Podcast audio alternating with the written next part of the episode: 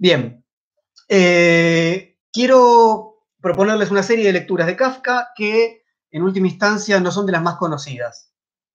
Quiere decir, si ustedes conocen el Kafka que tiene que ver con eh, pasillos oscuros, con em, procesos que no terminan nunca, con lugares a los que no se puede salir o no se puede entrar, con transformaciones monstruosas. Bueno, vamos a tratar de eh, presentar hoy otro Kafka, eh, un Kafka que es más joven en algún sentido. Voy a leer eh, con algunos de ustedes algunos textos que son exclusivamente textos de juventud de Kafka, salvo alguna que otra pequeña cosita. Y em, en ese sentido quiero básicamente eh, presentarles un libro de Kafka que se llama eh, Contemplación. Contemplación es un libro de Kafka del año 1913. Es el primer libro que Kafka publica. De los libros publicados, es el primer libro que Kafka publica Kafka tiene 30 años. Kafka nació en 1883, es decir, en 1913. Kafka tiene 30 años, publica su primera obra que tiene 18 relatos, 18 textos, 18 cuentos. Cuentos es un término que quizás no queda del todo bien, pero básicamente lo que hace eh, Kafka ahí es compilar una serie de relatos que eh, efectivamente eh, están, forman parte, digamos, de eh, de una serie de ratos que él venía publicando en revistas y demás. Bueno, disculpen, pero tengo a alguien que me sigue hablando por un método. En fin. Kafka publica este, este libro que se llama Contemplación en 1913, son 800 ejemplares y eh, este libro va a seguir en venta durante toda la vida de Kafka. Recién se van a agotar esos 800 ejemplares en 1925. Es decir, un año después de la muerte de Kafka, que es en 1924, y unos 12 años después de publicado el libro. Para que eh, tengamos en cuenta que Kafka no era, un, como sabemos, un lector, eh, perdón, un escritor demasiado leído en su propia época. Bien, mientras pasan los primeros minutos yo me voy acostumbrando a esto de la doble cámara y que hable y me voy a poner menos nervioso y la cosa va a ir mejor. Así que lo que quiero proponerles es esto. Yo elegí de estos 18 textos cortos nueve para leer con ustedes y comentarles. ¿sí? Quiero empezar por eh, mi favorito, que es el primero, es el, texto que elige Kafka para abrir, ahora ya estamos todos acomodados y demás, abrir eh, el libro, el texto, el cuento que yo elijo para abrir este encuentro, que se llama Kafka en cuarentena, y dice así. El título es Niños en el camino vecinal, ¿sí? Y dice así. Oía pasar los carros ante la verja del jardín. A ratos también los veía por entre los resquicios, suavemente agitados del follaje. Cómo crujía la madera de sus rayos y lanzas aquel cálido verano. Eran labradores que volvían del campo y se reían que era una vergüenza.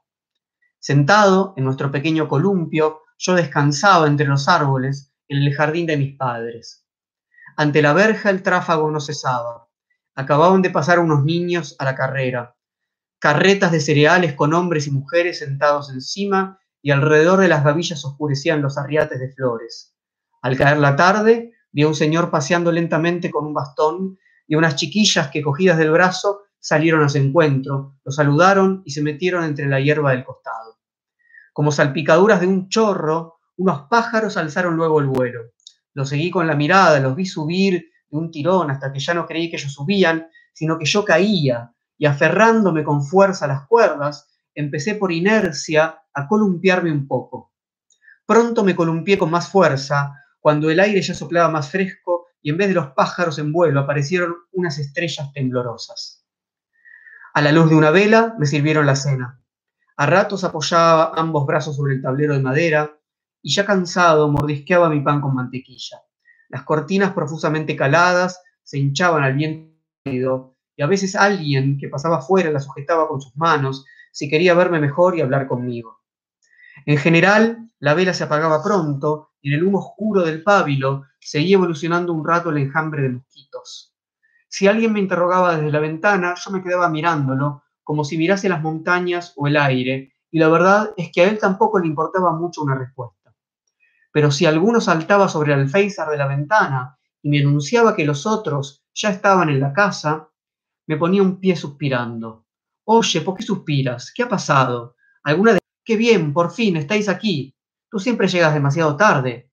¿Que yo llego tarde? Pues sí, tú, quédate en casa si no quieres venir con nosotros.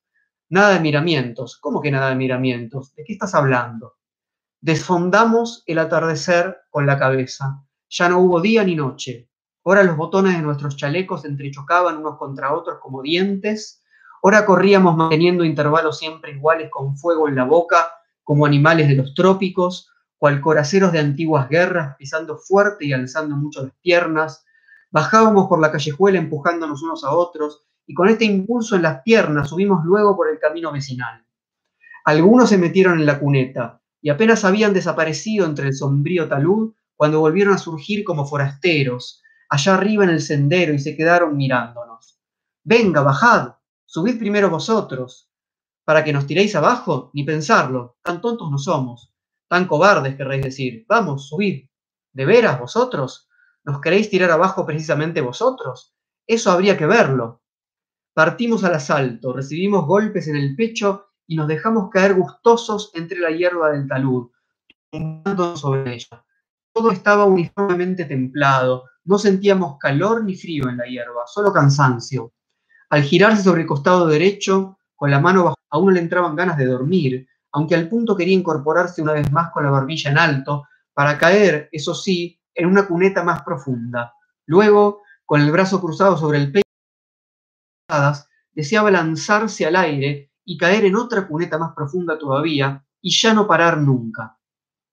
¿Cómo nos estiraríamos del todo, en especial las rodillas, para dormir cuando estuviésemos en la última cuneta. Era algo en lo que no pensábamos al yacer ahí de espaldas, enfermos dispuestos a llorar. Parpadeábamos cuando alguno de los chicos, pegando los codos a las caderas, saltaba sobre nosotros del talud al camino con sus suelas oscuras. Ya veíamos la luna a cierta altura, bajo su luz pasó un coche correo, por todas partes se elevó una suave brisa que también sentíamos y muy cerca del bosque empezó a susurrar. Nadie sentía ya muchas ganas de estar solo. ¿Dónde estáis? Venid, todos juntos. Oye, ¿por qué te escondes? Déjate de tonterías. ¿No sabéis que ya ha pasado el correo? ¿Qué dices? ¿Ya ha pasado? Claro que sí. Pasó mientras dormías. ¿Dormir yo? ¿Qué va? Calla, calla, que aún se te nota. Venga, hombre, venid. Echamos a correr más apretados. Algunos se daban la mano. La cabeza no podíamos llevarla muy erguida porque íbamos cuesta abajo. Alguien lanzó un grito de guerra indio. Un ansia de galopar se apoderó como nunca de nuestras piernas y a cada salto el viento nos izaba por las caderas. Nada habría podido detenernos. Nuestro impulso era tan fuerte, incluso al adelantar a alguien podíamos cruzar los brazos y mirar tranquilos alrededor. Nos detuvimos sobre el puente del torrente. Los que habían ido más lejos regresaron. El agua, abajo, golpeaba contra las piedras y raíces, como si no fuera ya noche cerrada. No había ninguna razón para que alguno no saltara sobre el parapeto del puente. Detrás de unos arbustos, a lo lejos, surgió un tren. Todos los compartimientos estaban iluminados y seguro que habían cerrado las ventanillas.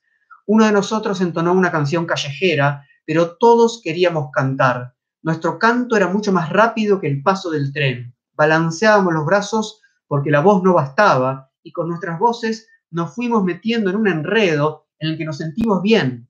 Cuando uno mezcla su voz con otras, queda como prisionero de un anzuelo. Así cantábamos de espaldas al bosque, hacia los oídos de los remotos viajeros. Los mayores aún estaban despiertos en la aldea. Las madres preparaban las camas para la noche. Ya era la hora. Decía al que estaba a mi lado, a los tres más próximos solo les tendí la mano y emprendí el camino de regreso. Nadie me llamó. En la primera encrucijada, donde ya no podían verme, di media vuelta y siguiendo unos senderos, corrí de nuevo hacia el bosque. Quería llegar a esa ciudad del sur de la que se decía nuestra aldea. No os imagináis qué gente hay allí. Si es que no duermen, ¿Y eso por qué? Porque no se cansan. ¿Y eso por qué? Porque son necios. ¿Y los necios no se cansan? ¿Cómo podrían cansarse los necios?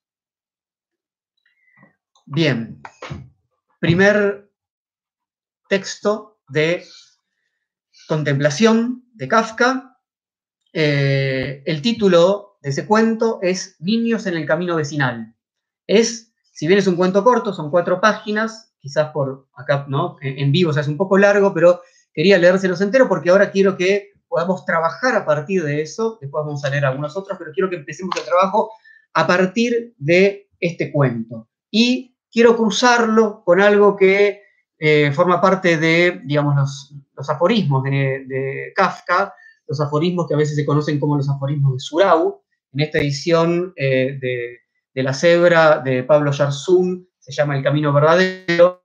Un aforismo que a mí me gusta mucho, que es fundamental para mí y que es el número 5, que espero que sea la clave para este cuento que les acabo de leer.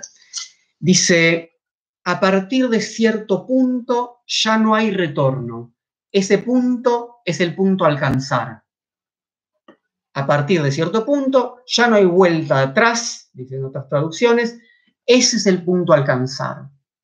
Entonces quiero proponerles que este cuento Niños en el Camino Vecinal, el primer cuento de contemplación, marca en algún sentido la situación a partir de la cual ya no hay vuelta atrás y la importancia de lograr ese punto a partir del cual ya no hay vuelta atrás.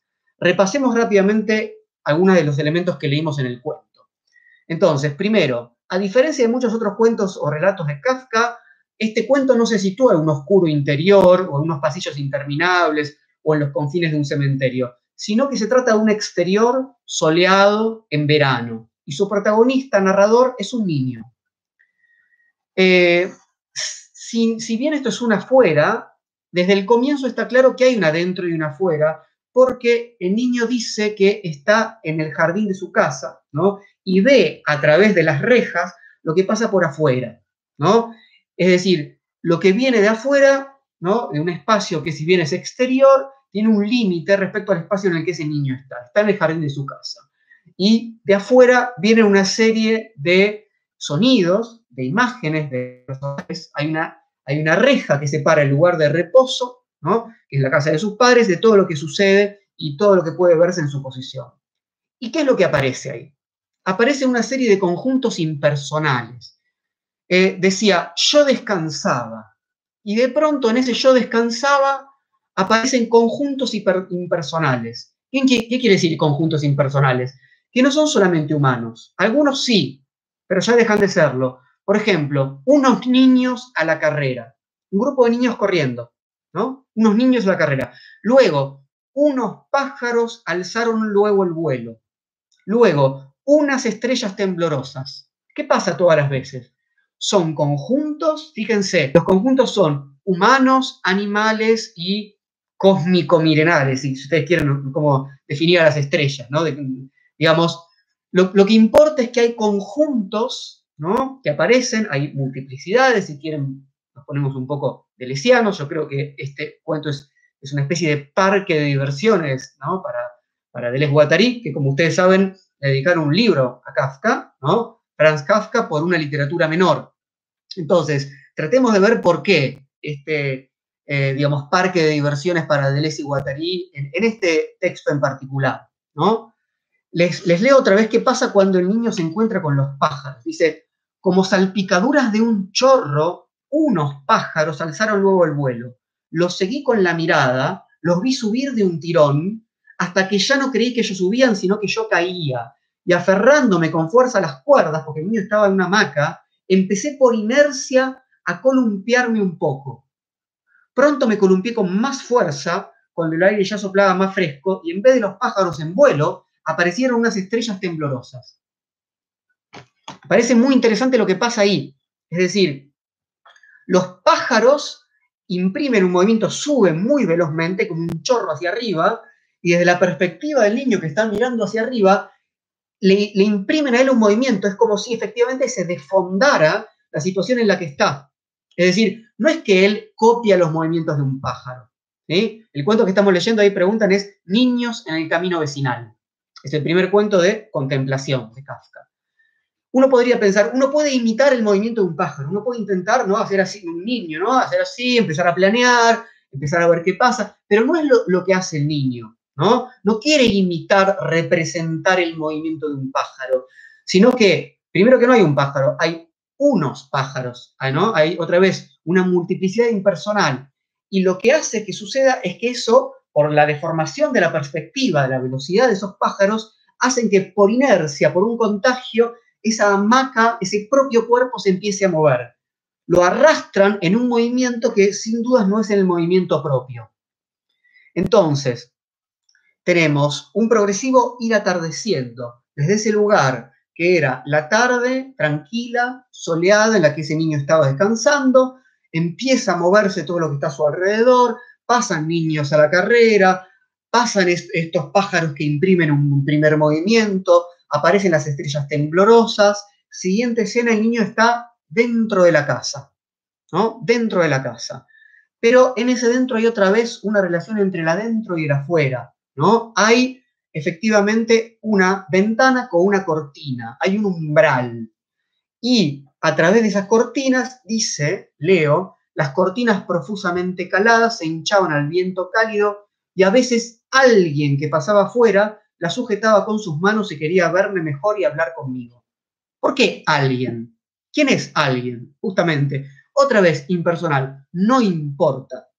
¿no? En un cuento de tipo tradicional, donde hay muchos yoes, lo que tenemos es, yo soy tal, mi primo vino a verme, ¿no? Juancito se llama tal, quería decirme tal cosa, se empiezan a constituir, ¿no? Las psicologías de los personajes, etc. Acá claramente eso no pasa.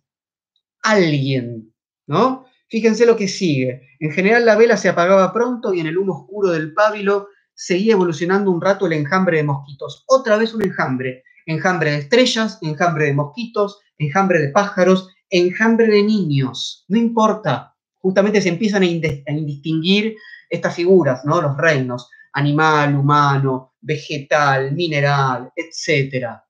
Sí, existe una tradición como niños en la carretera, puede ser, pero niños en el camino vecinal es seguramente mejor.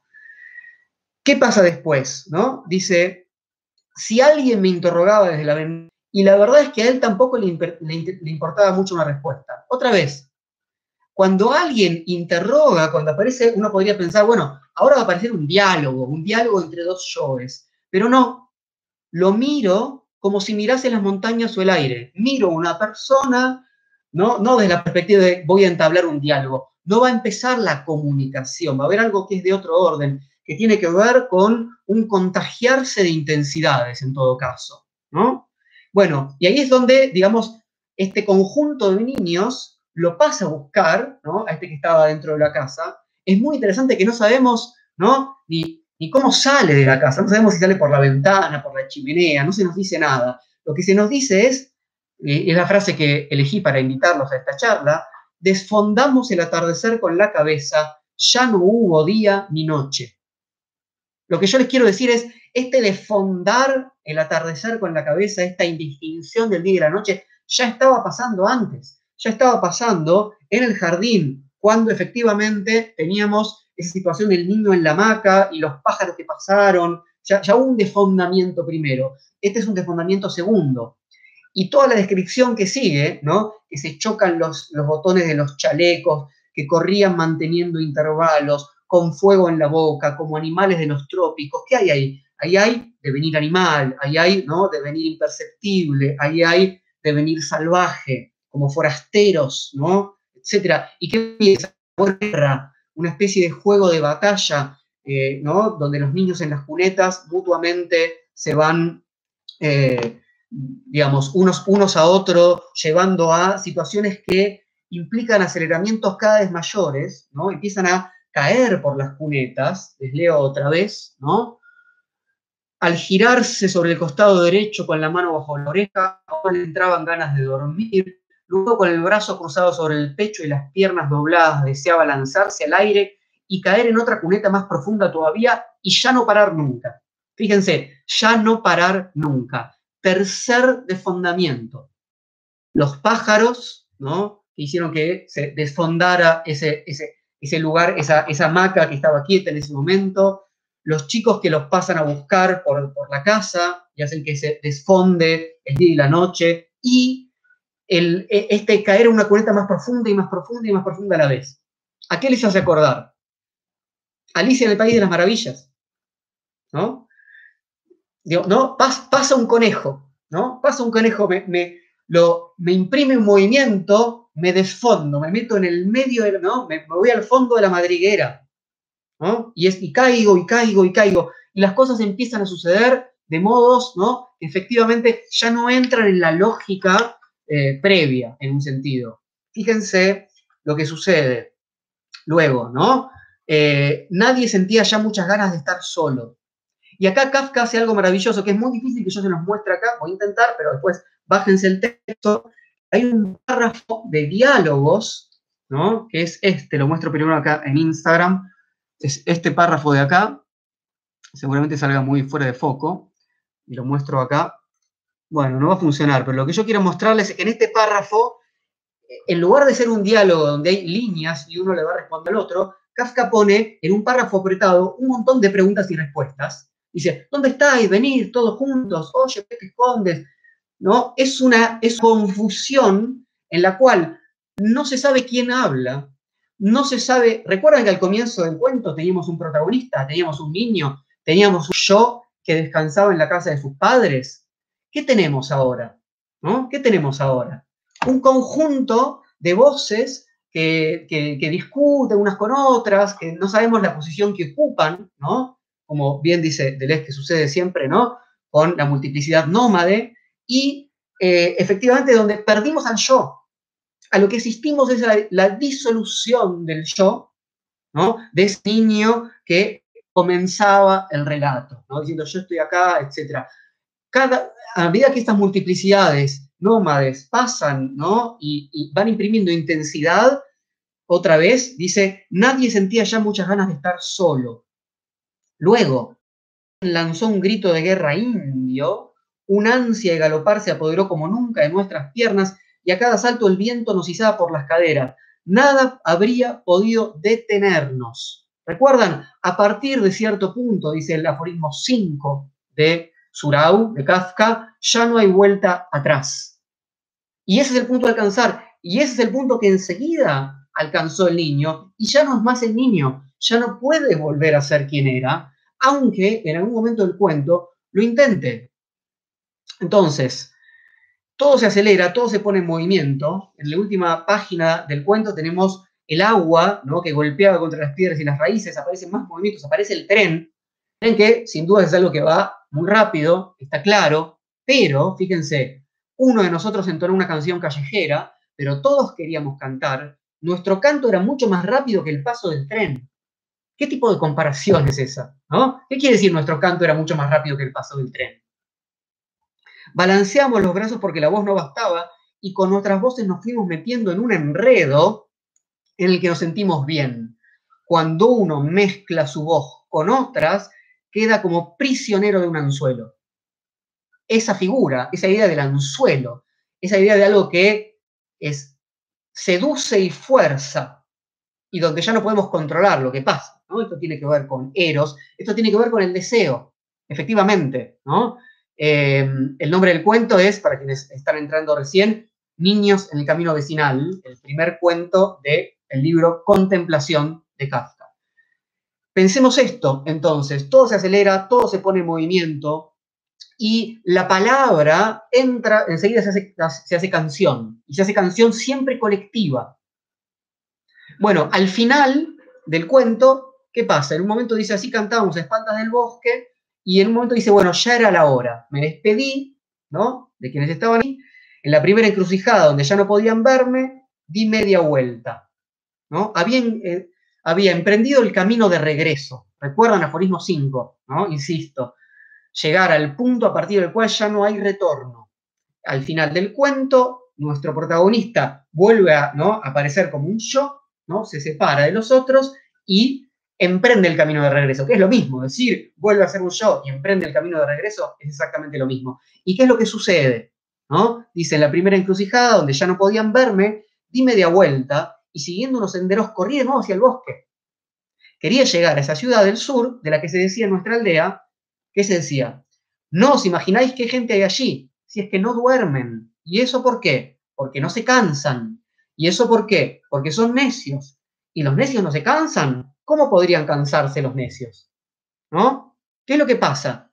Se escabulla, no puede volver. Está tan excitado, está tan está tan, digamos, acelerado por esas intensidades que lo atravesaron, ¿no? ¿Qué está diciendo? El deseo no se cansa, ¿no? Necesita, ¿no? esa es una línea de fuga, ¿no? En, términos, ¿no? Del Guattari, claramente una línea de fuga, claramente una desterritorialización. Ya no tiene hasta que volver. Eso es lo que le pasa a este, a, este protagonista que ya no es tal. Bien. Primer eh, cuento, entonces, que quería compartir con ustedes. Segundo cuento, segundo texto. Este, estoy siempre, no voy a salir de este libro que se llama Contemplación. Este es más, mucho más corto, todos van a ser más cortos, se llama El paseo repentino. Digo, todo esto es eh, insisto, el cuento que acabamos de leer y acabamos de trabajar un poco, ¿no? Eh, Niños en el camino vecinal, es el, es el cuento más afirmativo de la vida que yo conozco. Y, digamos, lo digo porque uno piensa en Kafka y otra vez dice, no, Kafka es, es, melancolía, encierro y es una cosa claustrofóbica y es un domingo a esta hora y estamos en la cuarentena y puede ser... No, no, no, todo lo contrario. Ese cuento sin dudas Bien, imposible decir desterritorialización tan rápido, dicen por ahí. Bueno, estuve ensayando hace un rato. Vamos a leer el paseo repentino. Una sola página. Cuando de noche uno parece definitivamente decidido a quedarse en casa. Se ha puesto el batín y acabada la cena, se sienta a la mesa iluminada para entregarse a algún trabajo o juego, después de los cuales suele irse a dormir cuando fuera hace un tiempo de perros que pone en evidencia la necesidad de quedarse en casa. Cuando uno ya lleva tanto rato sentado a la mesa que irse provocaría por fuerza el estupor general. Cuando la escalera ya está oscura y el portón cerrado. Y a pesar de todo uno se levanta, presa de una desazón repentina, se cambia de chaqueta y aparece vestido con ropa de calle. Declara tener que salir y lo hace tras una breve despedida, creyendo haber provocado mayor o menor indignación según la rapidez y brusquedad. Cuando uno se encuentra luego en la calle y ve que sus miembros responden con peculiar soltura a la inesperada libertad que se les ha concedido, cuando gracias a esta única decisión no se siente condensada en su interior toda la capacidad de tomar decisiones, cuando advierte con más convicción del habitual que posee más el poder que la necesidad de suscitar y soportar fácilmente los cambios más rápidos, y se lanza así a recorrer las largas calles.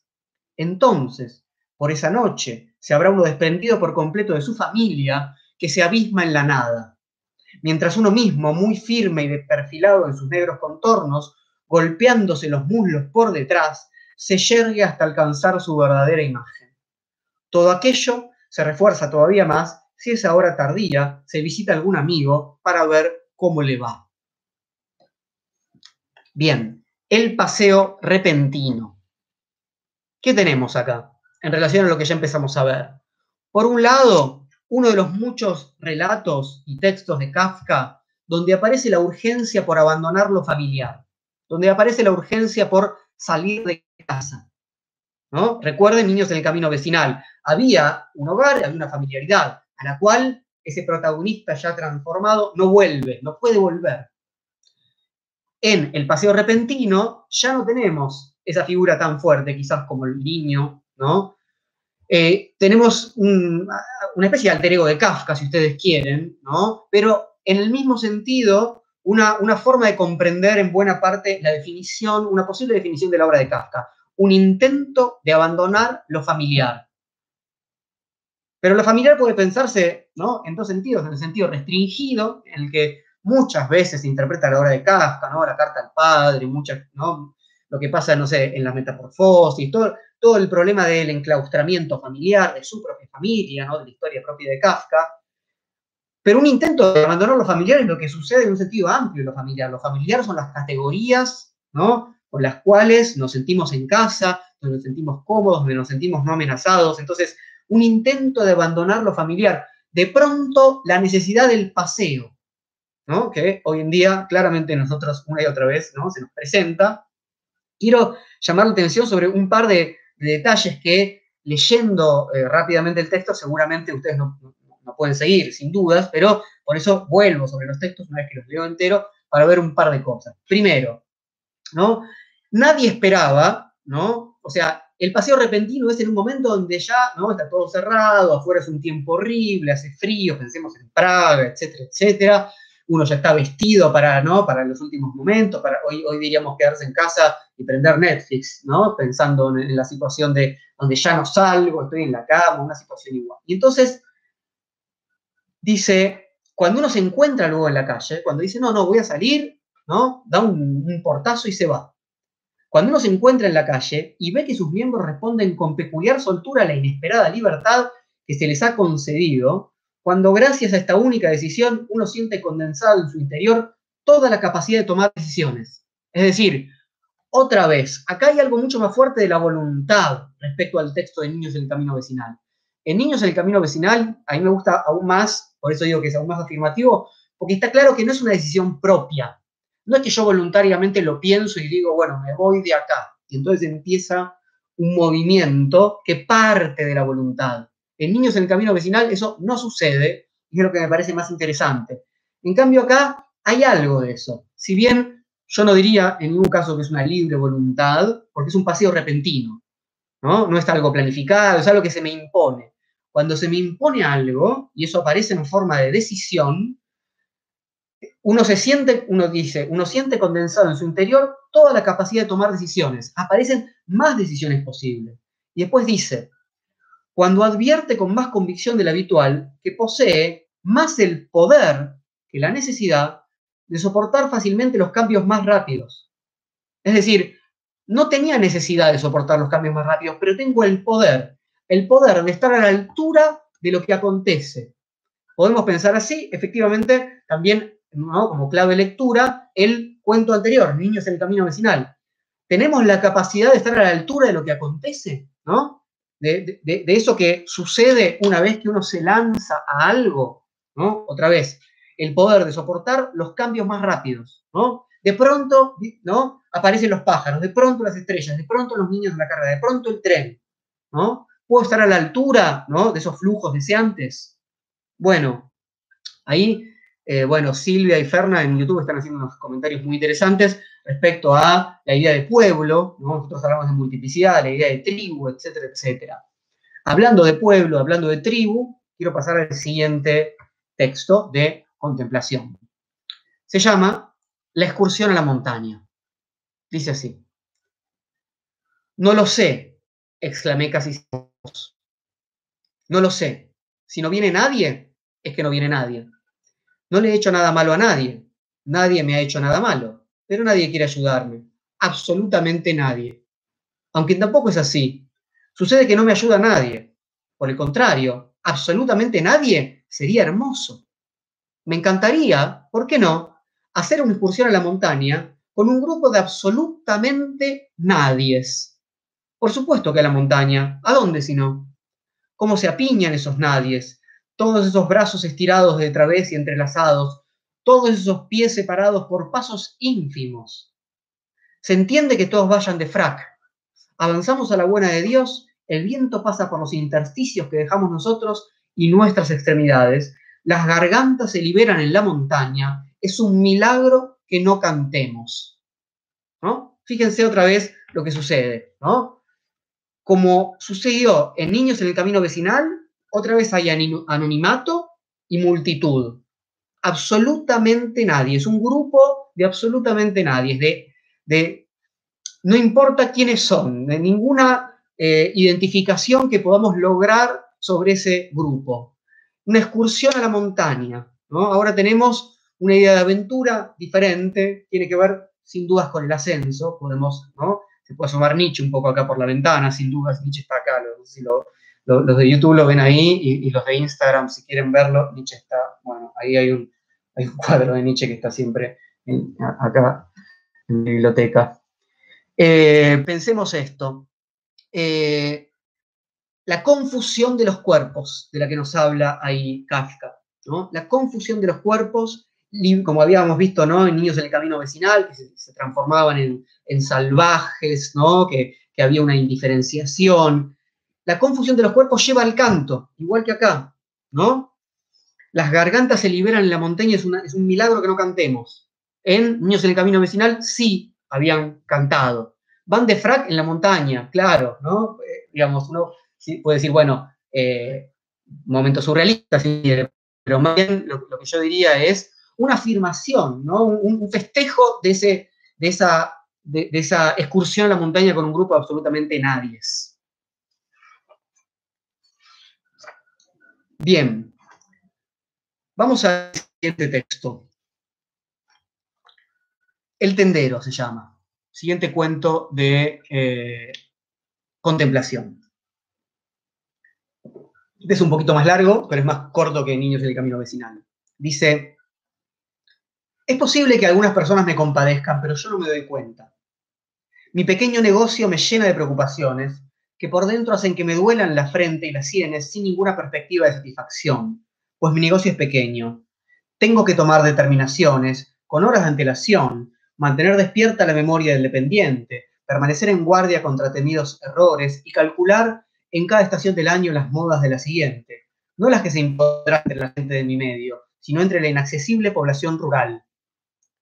Mi dinero lo tienen personas extrañas. Es una preciosa definición de la, de la cabeza de un tendero, ¿no? de alguien que tiene un negocio. Mi dinero lo tienen personas extrañas. Su situación no acaba de resultarme clara. No presiento las desgracias que podrían sobrevenirles. ¿Cómo podría conjurarlas? Quizás se hayan vuelto dispendiosos y den una fiesta en el jardín de alguna hospedería, y otros hayan pasado un rato en esa fiesta antes de huir a América.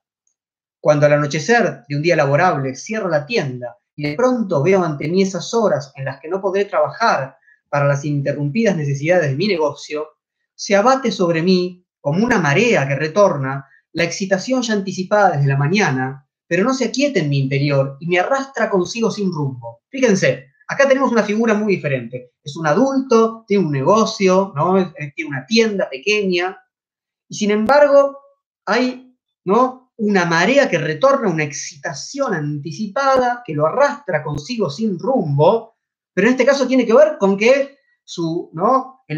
su flujo ya está de alguna manera atrapado en las preocupaciones del negocio, ¿verdad? Sigo. Sigo en la lectura. Y sin embargo, no puedo sacar ningún provecho de este impulso. Solo puedo volver a casa, porque tengo la cara y las manos sucias y sudadas, la ropa manchada y polvorienta, la gorra de trabajo aún en la cabeza y unas botas arañadas por los clavos de las cajas. Avanzo entonces como por encima de las olas, haciendo chasquear los dedos de ambas manos y pasándolos por sobre el pelo de los niños que me salen al encuentro. ¿No? Fíjense todo lo que tienen en común, ¿no? niños que salen al encuentro, avanzo como por encima de las olas, etc. Pero acá sí hay una vuelta a casa, cosa que no pasó con el niño del primer cuento. Pero el camino es demasiado corto. Enseguida llego a casa, abro la puerta del ascensor y entro. Veo entonces de buenas a primeras que estoy solo. Otros, que tienen que subir escaleras, se cansan un poco y han de esperar, respirando a pleno pulmón, a que les abra la puerta del apartamento lo que les da motivo para irritarse e impacientarse. Luego entran en el vestíbulo, donde cuelgan el sombrero, y solo cuando han atravesado el pasillo jalonado de puertas vidrieras y llegan a su propia habitación, están solos. Yo, en cambio, al punto estoy a solas en el ascensor y apoyado en las rodillas, miro el angosto espejo. Cuando el ascensor empieza a subir, digo, calmaos, retroceded. ¿Acaso queréis ir a la sombra de los árboles tras los cortinajes de las ventanas, bajo la cúpula del follaje? Hablo entre dientes y los pasamanos de la escalera se deslizan junto a las vidrieras lechosas como el agua de un torrente. ¿No? Recuerden, tengan, ¿no? Imaginen esos ascensores, ¿no? Principios del siglo XX, abiertos, ¿no? Tijera, etcétera, con un pequeño, ¿no? Todavía hay en algunos edificios de Buenos Aires, ¿no? Con un, pequeño eh, espejo, y, el ascensor va subiendo, y este tendero está solo, Listo. Eh, veo pasar los pasamanos, ¿no? Como el agua de un torrente. Volad lejos, que vuestras alas que jamás he visto os lleven hacia la aldea en el valle o a París, si tal es vuestro deseo. Pero disfrutad de la vista que os ofrece la ventana cuando las procesiones confluyen desde las tres calles, no se esquivan unas a otras, se entremezclan y entre sus últimas filas dejan surgir de nuevo la plaza vacía, Agitad los pañuelos, asustaos, conmoveos, elogiad a la hermosa dama que pasa en coche, atravesad el arroyo por el puente de madera, haced señas a los niños que están bañándose y pasmaos ante el hurra de los mil marineros en el lejano acorazado. Proseguid solamente al hombre insignificante, perdón, perseguid solamente al hombre insignificante, y cuando lo hayáis acorralado en una puerta cochera, robadle y con las manos en los bolsillos, seguidlo con la mirada mientras enfila, triste, la calle de la izquierda. La policía, lopa dispersa en sus caballos, frena a las bestias y os hace retroceder. Dejadlos, las calles vacías harán que se sientan felices, lo sé.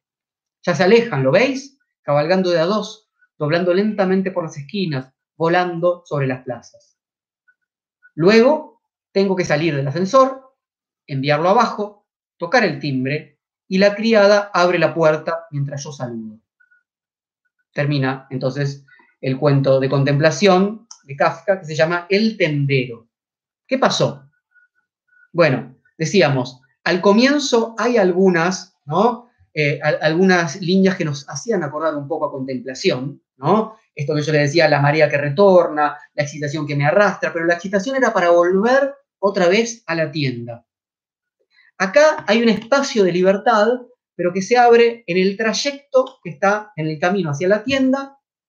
Ahí el protagonista habla de algo que lo arrastra sin rumbo, pero lo más interesante pasa entonces no porque se va de la casa, porque en última instancia la casa acá, para este tendero, era su propia tienda, ahí estaba su identidad, es un tendero, ¿no? toda su subjetividad se juega en estar atento a todo ese submundo que es su propio negocio. Entre ese submundo y su otro lugar ¿no? identitario y su otro lugar de seguridad, que es su propio hogar, pasa algo en el entre, pero no en cualquier entre. Hay una situación específica que es la aventura de soledad en el ascensor. Recuerdan que el tendero decía, los otros empiezan a subir por la escalera y recién están solos cuando entran a su habitación. En cambio, yo estoy solo en el ascensor. El ascensor imprime movimiento. ¿Cómo es? Como el de los pájaros que pasaron a buscar al niño, hacia arriba. Está en movimiento. Es ese movimiento el que hace que empiece a fluir su deseo. Y empieza toda esta perorata muy interesante sobre el deseo del tendero, que es ir a París, ¿no? Y fíjense, vuelvo a leer algunos fragmentos, que todo esto ocurre con un imperativo. Volad lejos, disfrutad de la vista, atravesad el arroyo, perseguid al hombre insignificante, robadle, ¿no? Porque su dinero lo tenían los otros, ¿no? Las fantasías, el deseo del, tendero está también robar a los otros, eh, huir de la policía. Todo eso, todo, todo eso ocurre, todo ese viaje a París ocurre mientras él va subiendo por el ascensor. Eh, eh, eh, donde efectivamente perdió esa constitución de yo que pasa de su tienda a la casa y viceversa. Entonces, correrías, mundo, robo, crimen, huir de la policía, ¿no? No es propiamente él, es una imposición, es un flujo deseante que, que necesita, otra vez, el anzuelo, aquello que tire de él, que lo ponga en movimiento. Siguiente texto de contemplación. Son 10 textos. Este es el quinto. Es muy corto. Se llama Mirando distraídamente fuera. ¿Qué haremos en estos días de primavera que llegan veloces? Esta mañana el cielo estaba gris, pero si ahora uno va a la ventana, se sorprende y apoya la mejilla en la falleba. Abajo se ve la luz del sol, ya declinante, por cierto, en la cara de la chiquilla que va mirando a su alrededor y tapándola se ve a la vez la sombra de un hombre que llega aún más velozmente tras ella. Después, el hombre ya ha pasado y la cara de la niña está toda inmersa en la luz.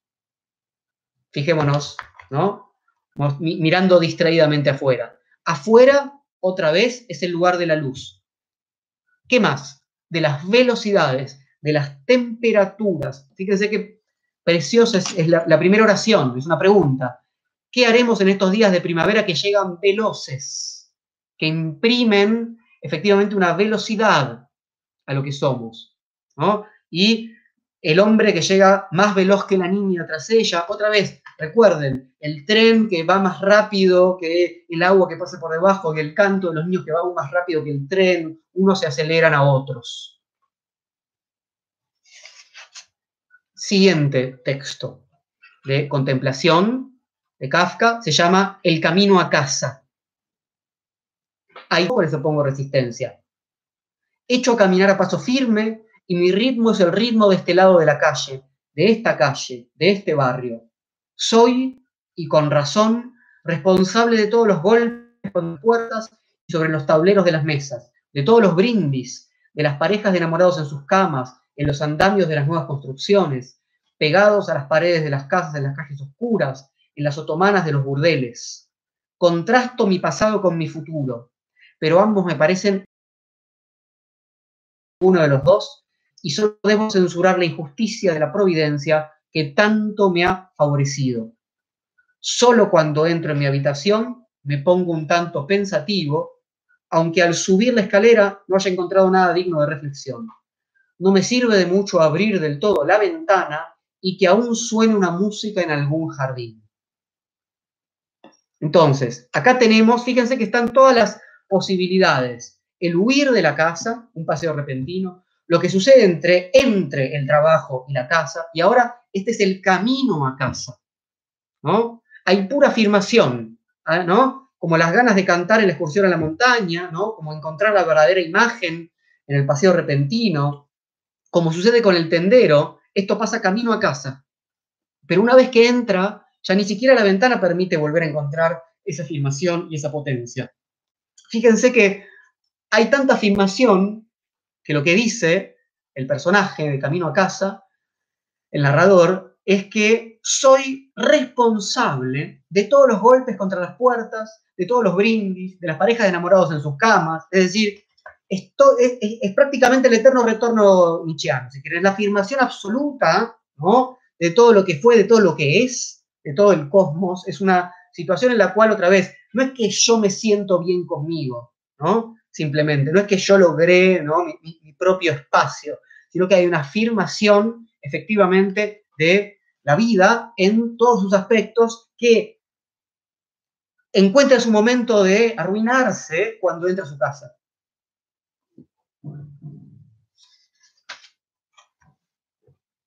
Siguiente texto, siempre de contemplación, se llama El pasajero. Estoy en la plataforma de un tranvía y me siento totalmente inseguro con respecto a la posición que ocupo en este mundo, en esta ciudad, en el seno de mi familia. Sería incapaz de decir, ni siquiera vagamente, qué reivindicaciones tendría derecho a invocar en un sentido u otro.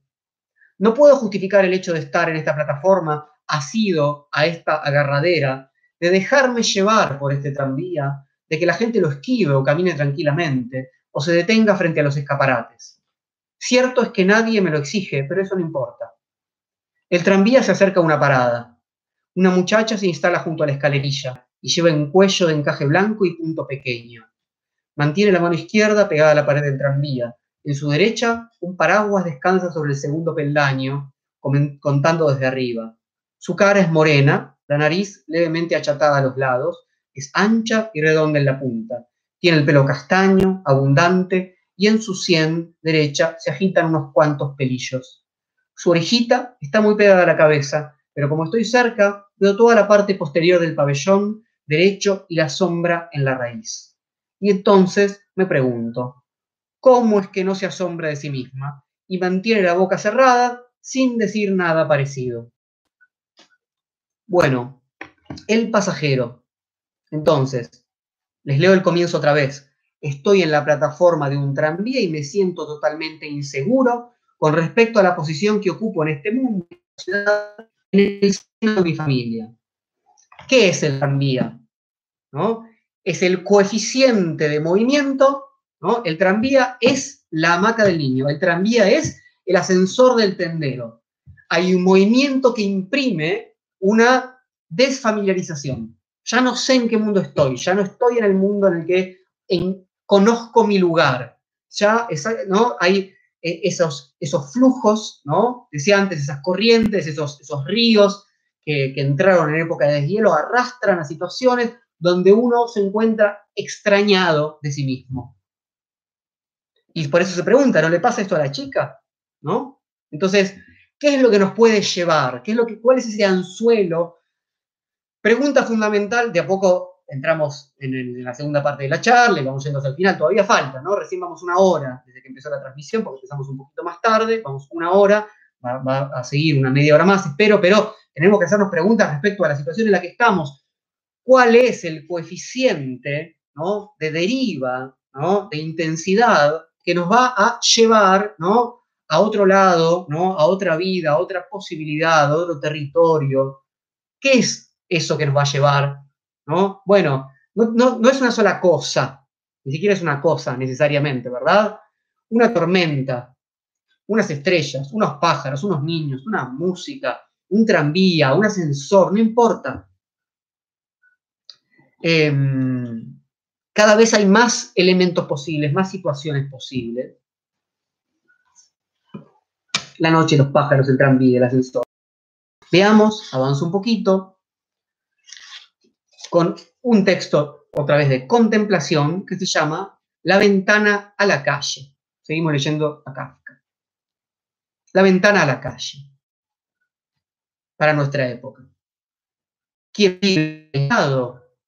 y no obstante quisiera relacionarse de vez en cuando en algún sitio, quien teniendo en cuenta los cambios de la hora, del clima, de las relaciones profesionales y otras cosas similares, quiera ver, de todas formas, un brazo cualquiera al cual poder aferrarse, no podrá vivir mucho tiempo sin una ventana a la calle.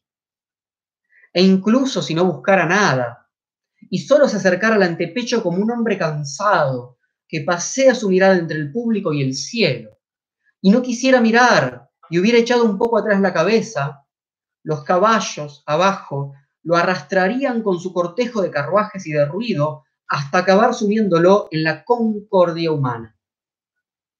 ¿No?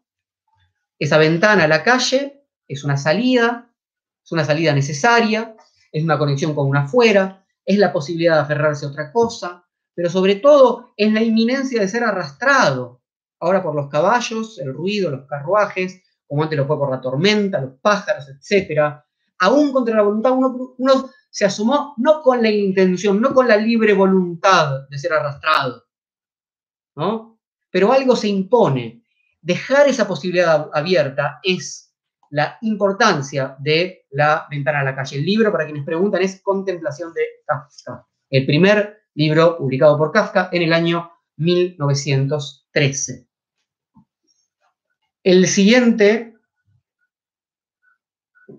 que quiero compartir con ustedes es aún más corto, es maravilloso, son seis líneas en esta edición, se llama Deseo de convertirse en indio deseo de convertirse en indio. Y dice así,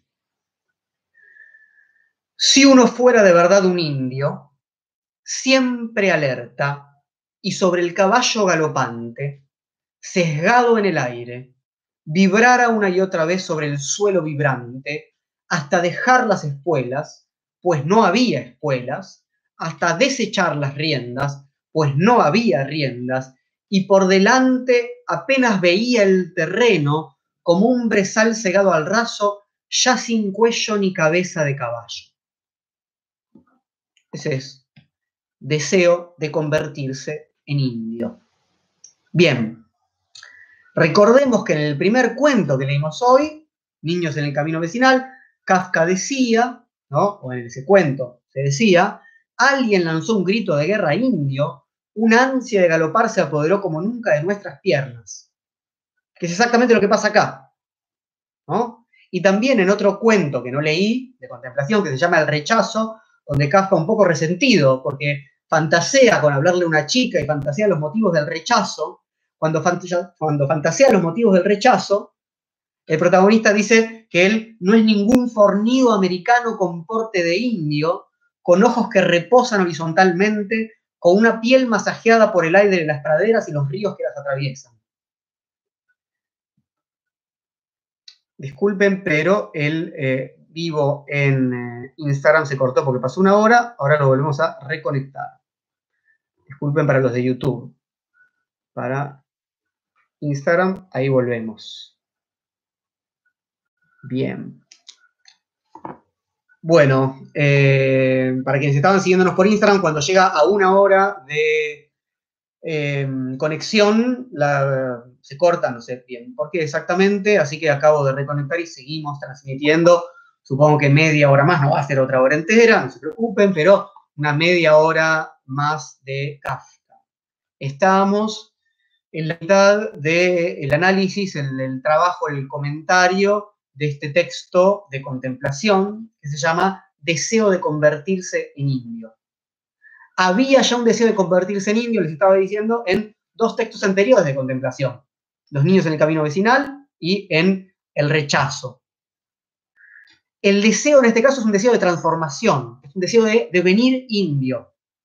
Y es muy interesante, quienes tengan otra traducción tengan cuidado, porque hay traductores que han intentado corregir la incoherencia de los tiempos verbales de este pequeño texto de Kafka. Efectivamente, fíjense, el texto empieza diciendo, si uno fuera, un condicional, si uno fuera de verdad un indio, siempre alerta y sobre el caballo galopante, sesgado en el aire, vibrar una y otra vez sobre el suelo vibrante, hasta dejar las espuelas. Y sigue, pues no había espuelas hasta desechar las riendas, pues no había riendas. No es no habría, dice no había. Y por delante apenas veía el terreno como un brezal cegado al raso, ya sin cuello ni cabeza de caballo. Fíjense, ese indio es ahora uno con ese suelo vibrante y con el animal, es indistinguible. En seis líneas, Kafka permitió esa transmutación, ¿no? Seguramente conozcan, ¿no? La noche boca arriba de Julio Cortázar, si no, es un buen domingo para leerse La noche boca arriba de Julio Cortázar, ¿no? Esa, doble existencia, ¿no? Entre la vida del indio y la vida del, occidental. Bueno, no se, no se, los voy a quemar eh, completamente, pero acá hay algo que aún me resulta, es asistimos al devenir, en el, y, ese devenir se lleva puesto el lenguaje, la coherencia gramatical. Y el, final, otra vez, es, nuevamente, apenas veía el terreno como un brezal cegado al raso, ya sin cuello ni cabeza de caballo.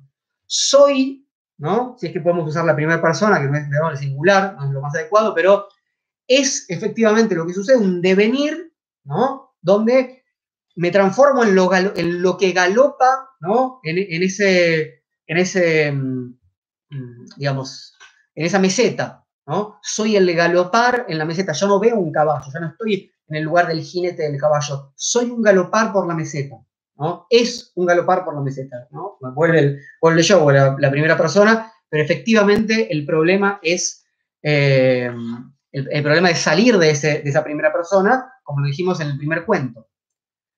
La edición, la edición eh, para quienes preguntan esto, eh, es, es, la edición de Editorial de Bolsillo, eh, también es la de Galaxia Gutenberg, pero está muy agotada. Es la edición que está dirigida por Jordi Lobet, eh, que es una edición muy cuidada, con traducciones en general muy buenas, hechas en base a una, edición crítica que se hizo sobre Kafka hace no tantos años. Realmente hay, hay, traducciones muy malas de Kafka. No estoy diciendo que esta sea la única buena, ¿eh? La de bolsillo. pero efectivamente de lo que tenemos hoy en día está claro que esta es, buena y, y es cuidada, digamos. Bien, quiero, para, ir terminando con las, con las lecturas y proponerles eh, que, podamos eh, conversar un poco, leer dos textos cortos más. Eh, para mí, Deseo de convertirse en indio es como una síntesis muy clara de la afirmación que estaba en Niños en el Camino Vecinal en cuatro páginas. ¿no? Una síntesis muy clara de eso. Entonces, eh, ya que estamos con los caballos, hay un texto que está, eh, que forma parte, en este caso, de, otro de los libros de, de de bolsillo, que se llama El silencio de las sirenas, donde pusieron acá un montón de textos no publicados en vida por Kafka. Eh, y hay un fragmento que acá se titula Ordené traer mi caballo del establo. En realidad no tiene un título, está así para ordenarlo un poco nomás. Se los leo y dice así. Ordené traer mi caballo del establo. El criado no me entendió. Fui yo mismo al establo, ensillé el caballo y me monté en él.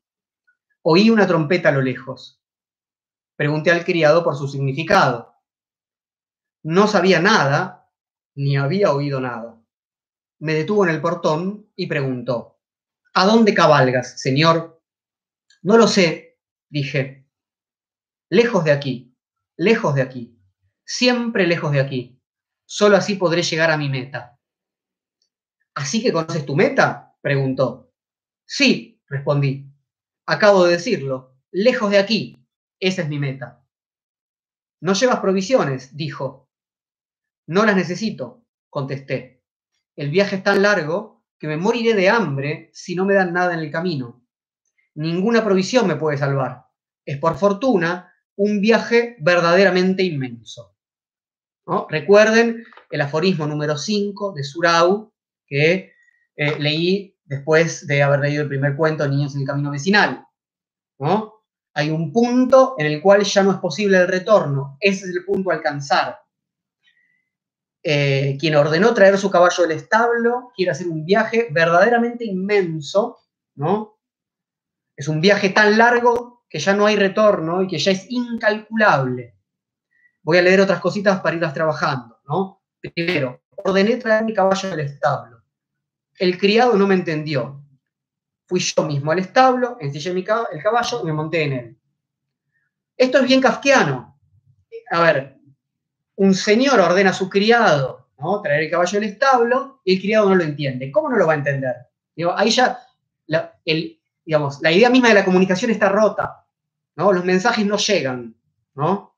Es como el mensaje del emperador, es como, acá no vamos a otro, otro conjunto de textos más típicamente kafkianos, ¿no? donde no, no puedo llegar al sentido, ¿no? donde el sentido empieza a diluirse o está siempre aplazado, como sucede en ante la ley, ¿no? Yo le digo algo muy claro al, criado, trae el caballo, ya el caballo que necesito, no lo entiende. ¿Cómo puede ser que no lo entienda? Luego, oí una trompeta a lo lejos, pregunté al criado por su significado, no sabía nada ni había oído nada. Esa trompeta, ¿no? ese llamado, ni siquiera era oído por el otro y ni siquiera era entendido por el otro. Y la pregunta es, bueno, obviamente, ¿no? ¿Cuál es esa meta? Esa meta, como dice, es lejos de aquí. Y me interesa pensar que cuando el criado le dice, bueno, está bien, ¿no? Te va a ir muy lejos, ¿no? Dice, no llevas provisiones. Dice, no las necesito, el viaje es tan largo que me moriré de hambre si no me dan nada en el camino, ninguna provisión me puede salvar. Es por fortuna un viaje verdaderamente inmenso. Bueno, como están diciendo por ahí, hay algo para pensar en relación a la hospitalidad, sin duda. Si no cuento con la hospitalidad de los otros, no hay cálculo que sirva. Otra vez, tenemos que pensar nuestro presente. Un presente en el que nos volvemos locos todos los días viendo gráficos y gráficos de, de proyecciones y cálculos y cómo hacer todo para que no hay provisión posible. Provisión hay que entenderlo en el sentido de, de una previsión, ¿no? de saber lo que tengo que llevar para ese viaje. No hay cálculo absoluto posible para un viaje tan largo en el cual la, única posibilidad de seguir con vida es contar con la hospitalidad de los otros. Me gustaría que ese sea uno de los mensajes, si es que el mensaje es algo que no le queda demasiado chico a Kafka en relación a esto que aparece acá, a una situación en la cual ya no hay vuelta a casa, ¿no? Digo otra vez, y entonces el coeficiente que nos arroja otra vida posible es, en este caso, una pandemia, una cuarentena, es también una detención, movimiento que es una detención también. ¿Es eso posible? ¿Podemos pensar en ese sentido? Bueno, una sola cosa más para leerles y ahora vamos a conversar un poco. Es un aforismo, para cerrar, vuelvo a los aforismos de Surau. Es el aforismo número 76 y, como verán, tiene mucho que ver con todo lo que estuvimos leyendo hoy. Dice así, son dos líneas. Este sentimiento, dos puntos. Aquí no echo el ancla. Y al punto sentir en ancla. Y al punto sentir en torno a uno la marea ondulante que lo lleva. Entonces, ¿no? Como verán, una, una marea que es, no quiero decir que el sentimiento es anterior a la marea, que porque yo decido que acá no he hecho el ancla, viene la marea y me lleva. Lo que quiero decir es que el sentimiento de no, poder, de, no querer echar el ancla ahí es producto de que esa marea ya está en algún sentido presente y ya me está llevando. Y que yo soy capaz de decir que sí a esa marea, a no echar ahí el ancla, no intentar la seguridad del hogar. Y entonces tenemos por fin algo así como una voluntad que no está peleando con lo que, con lo que acontece en la vida, que no está intentando ir contra eso, estableciendo un lugar de anclaje, un lugar de seguridad. Bien, vamos hora y diez, sobre el cuarto de transmisión. Me gustaría que podamos conversar un poco. Eh, tengo dos chats a la vez, el de Instagram y el de Facebook, así que voy a ir viendo ahí que van escribiendo y vamos conversando un poco. A ver, Silvia dice en YouTube que el encierro me hace acordar a Foucault en Vigilar y Castigar. Bueno, eh, si te referís al encierro en el que estamos ahora, hay algo de eso, sin dudas hay algo de la posibilidad de saber dónde estamos todos en cada momento para que eh, se produzca una serie de comportamientos, un comportamiento en última instancia más ordenado, ¿no? una serie de saberes sobre nuestras posibilidades. Vamos a hablar un poco de eso la vez que viene. El domingo que viene vamos a intentar hacer otra, otra misión en vivo sobre la pandemia, eh, más allá de lo que hicimos el domingo pasado, con unas cosas diferentes. Eh, me recuerda a las islas de Deleuze, claro, dice Dori Macías ahí en...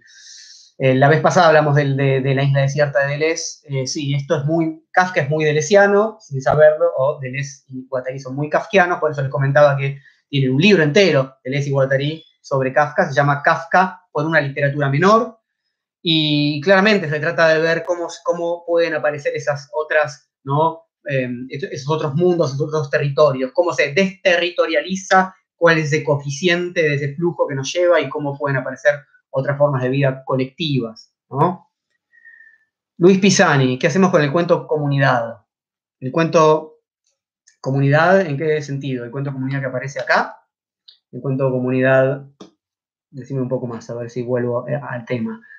Eh, Ramiro, lo último que dijiste me sonó al amor fati de Nietzsche. Claro, sí, eh, amor fati.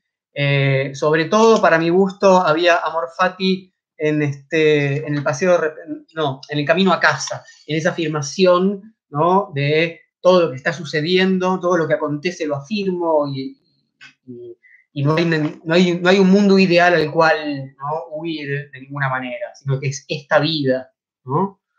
Esto, el afirmarse del deseo y la afirmación de la vida forman uno, digamos, ¿no? El deseo ya no es la fantasía, ¿no? con la cual se escapa a otro mundo que se transforma en un ideal, ¿no?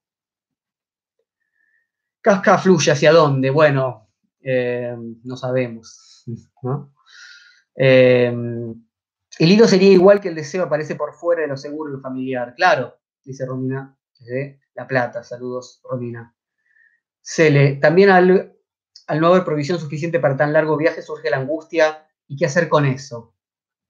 Bien, bien, ¿no? Recuerden que en Parasite, esta película coreana, que, de la cual hace poco está hablando todo el mundo, eh, en un momento hay una gran inundación y eh, la, casa de, la familia que estaba en la otra casa de los ricos eh, se inunda todo, etcétera, y padre, hijo, no me acuerdo, hija también, eran tres que terminaban en un gran gimnasio, padre e hijo tienen esta conversación y el padre le decía, bueno, por más planificaciones que hagan, estas cosas van a, van a suceder.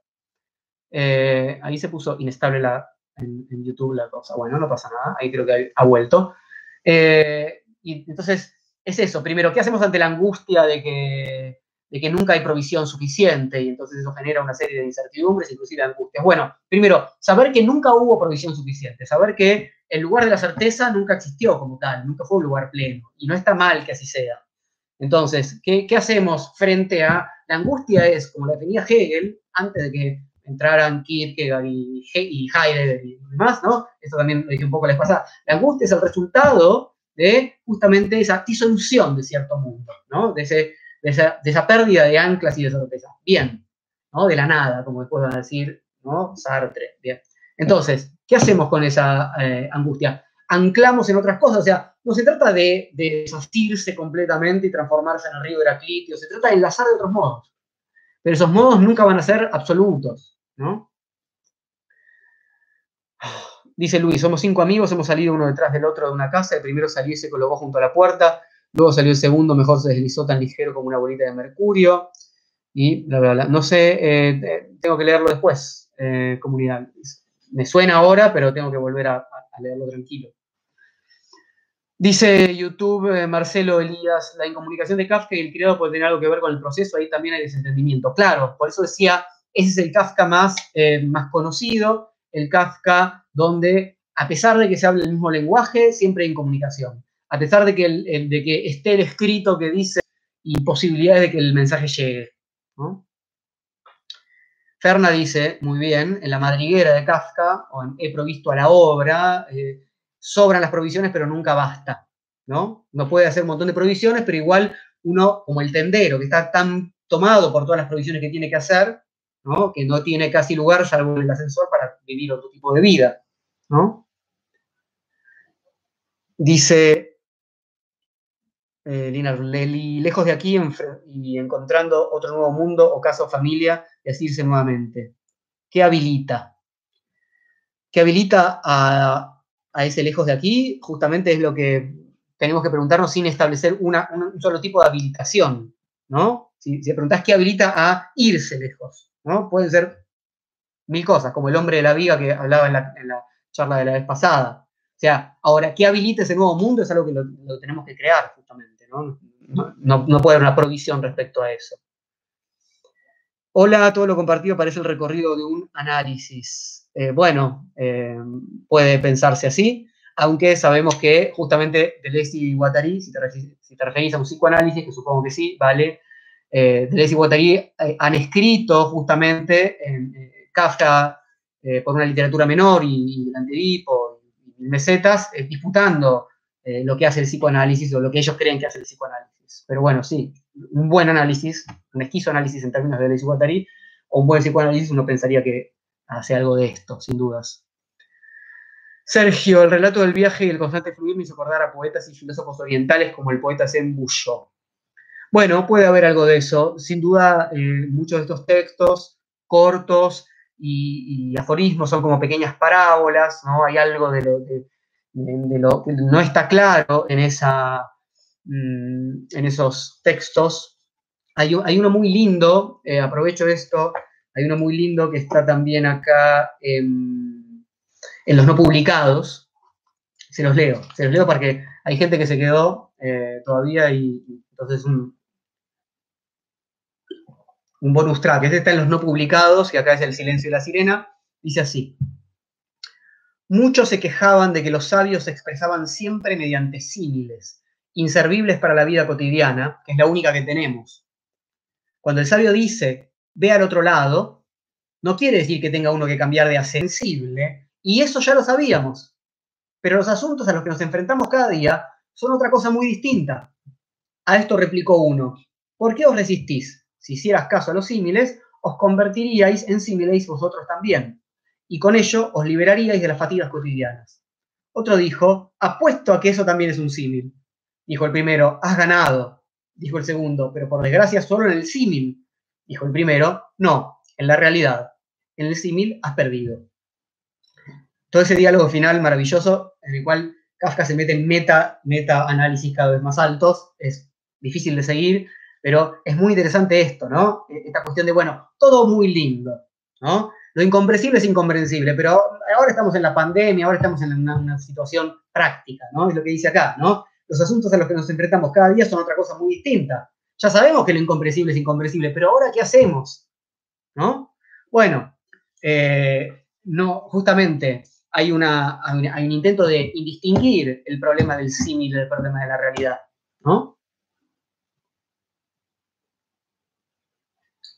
Diego, porfa, guarda el vivo. El, vivo queda guardado, tanto el que terminó porque hubo un corte a la hora, como este, en, eh, por 24 horas en Matienzo. Y después queda también en el canal de Taller de Filosofía de YouTube.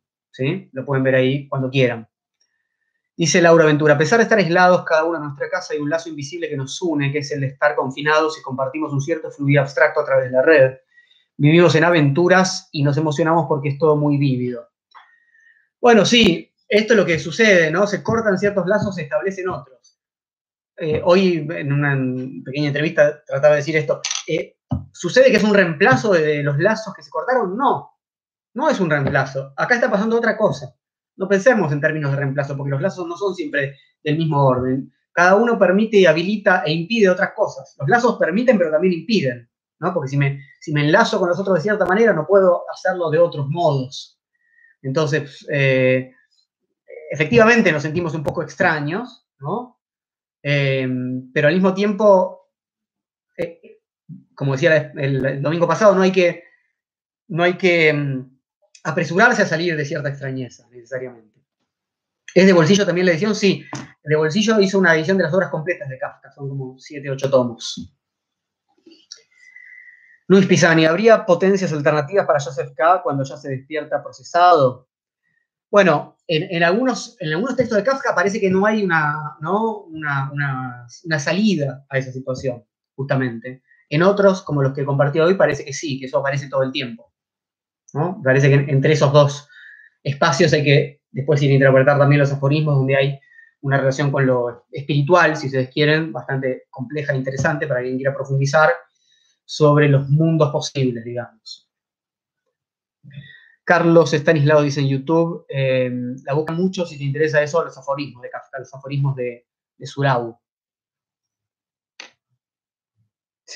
¿por qué te sentís extraño con este modo? Bueno, eh, porque no encuentro los cuerpos de ustedes y las miradas de ustedes, la mirada, la mirada. Uno, eh, o sea, quienes estamos dando clases a través de estos, este tipo de instrumentos y quienes están dando clases también, maestros, profesores, por teleconferencia, por video, o sea, lo que nosotros, lo que uno hace siempre, no solamente en tanto docente, pero ¿no? uno, uno está dando una, aunque sea una clase magistral, supongamos, donde uno, ¿no? Eh, enuncia su discurso, y etcétera, y transmite, ¿no? saber en el sentido más clásico, siempre está ahí una sensibilidad atenta a la mirada del otro, la mirada, los gestos, los cuerpos, eh, lo que sucede con, la, temperatura ambiente de ese, aula, los aburrimientos, bueno, todo eso no está ni que hablar, ¿no? Un, diálogo de otro tipo que no sea este ir leyendo en, dos chats a la vez, entonces, las tonalidades, todo eso realmente acá se pierde, se pierde o se malinterpreta. No es que no se malinterprete en vivo, no es que no haya forma de perderse eso en vivo, ¿no? Pero efectivamente algo de eso sucede acá.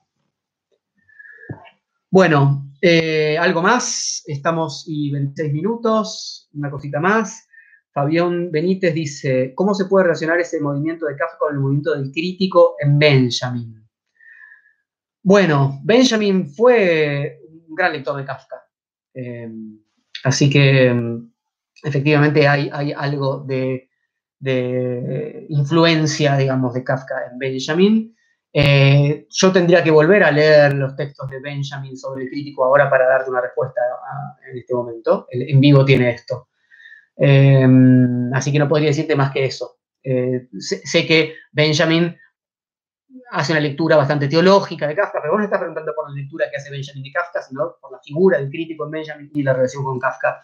No lo sé, habría que chusmear.